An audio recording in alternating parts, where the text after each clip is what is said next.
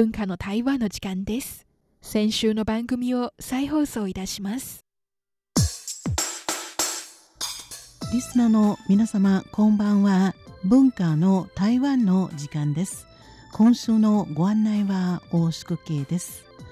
さて今週もいろんな角度から台湾の文化をご紹介してまいりたいと思います。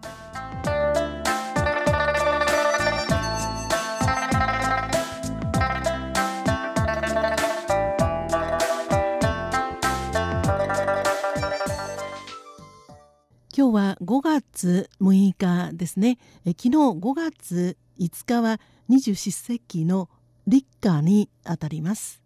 暦の上では夏が始まる日とされています。立夏、え規律の律に夏という字を書きます。通りでここ数日台湾ではとっても暑いです。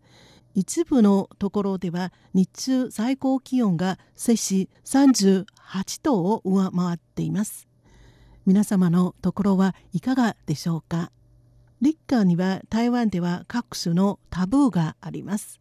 今週はそれについてご紹介いたしましょう。夏の到来により気温がますます高くなっています。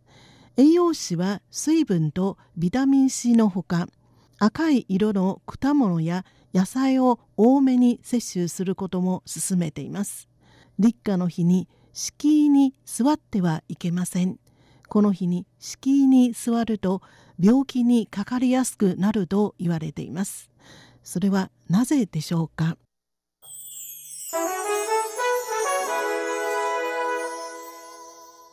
さんさんと照りつける太陽ちょっと歩くと汗で服がびしょびしょになります。皆様もこのような経験がありますか？二十四節気の立夏は夏の訪れを知らせてくれます。台湾では立夏の日にいくつかのタブーがあります。例えば先ほどご紹介いたしました敷居に座ってはいけないこと。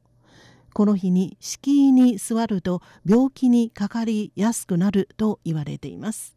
立夏它就是跟门神有关系，所以你尽量不要触犯到他们的所谓的生日。台湾には地理風水研究協会という組織があります。この組織のトップであります張理事長によりますと、立夏は門や入り口の守護神、門神これはドアという意味の門に神様の神と書きます門神と関係がある日です。ですからこの日なるべく敷居に座らないよう気をつけなければなりません。台湾では立春、立夏、立秋、立冬は実は神様4人の名前だと言われています。ですから一部の道教の廟の門にはこの4人の神様の絵が描かれています。神様が雇っている門の敷居に座ることがタブーとされています。でも今の建築でしたら敷居がないのがほとんどですね。地方に行きますと一部の家にはまだ敷居がありますが都会部にある建物にはほとんど敷居はありませんでももしうっかりして敷居に座ったらどうすればいいでしょうか？一年中病気になるでしょうか？外面是热的，里面是冷的。你再冷一下，冷一下热，做了七次以后，就表示已经已经我开始可以调节了。台湾の民間の風俗習慣に詳しい林正義先生によりますとうっかりして敷居に座ったら別のところの敷居6箇所合わせて敷居7箇所に座れば解消できるということです。つまり屋外は暑く屋内が涼しい暑くなったり涼しくなったりしたら病気にかかりやすくなるでも異なるところの敷居7箇所に座ると体は暑さと寒さを調節できるようになるはずだということです。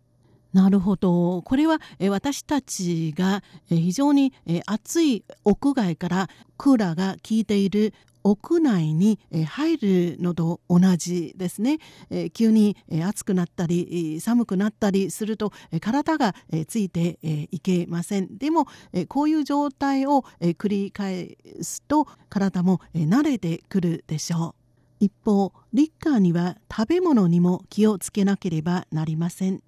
例えば白菜などの白い野菜や果物の梨など漢方医学では引用の陰陰陽師の陰という字を書きますこの陰陰に属する野菜や果物を食べるのを避けるべきですでもう一つ立夏不老夫ということわざがあります。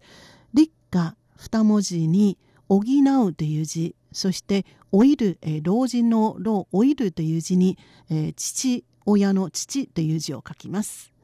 これはつまり豚足とそうめんを食べて父母の健康と長寿を祈るという意味です。台湾の民間の風俗習慣に詳しい先生も栄養士も夏になったら赤い色の野菜や果物を多めに摂取するようアドバイスしています。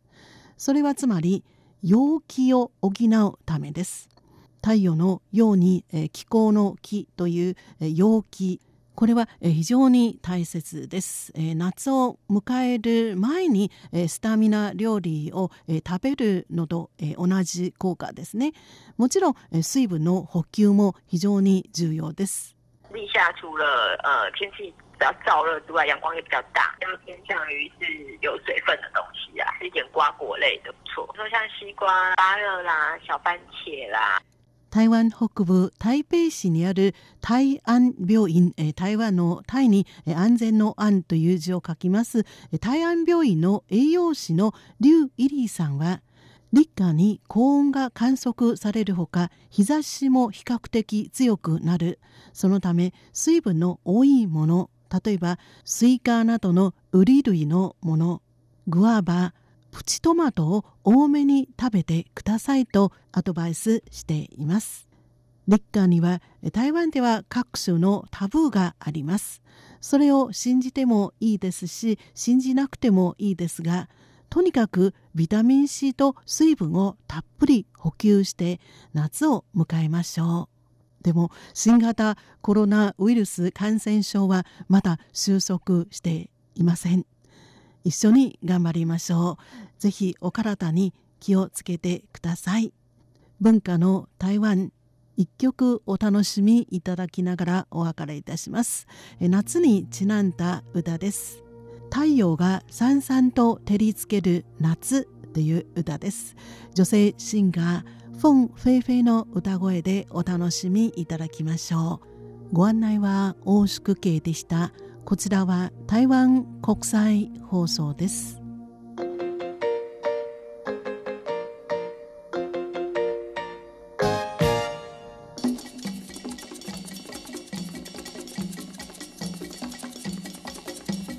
Yeah.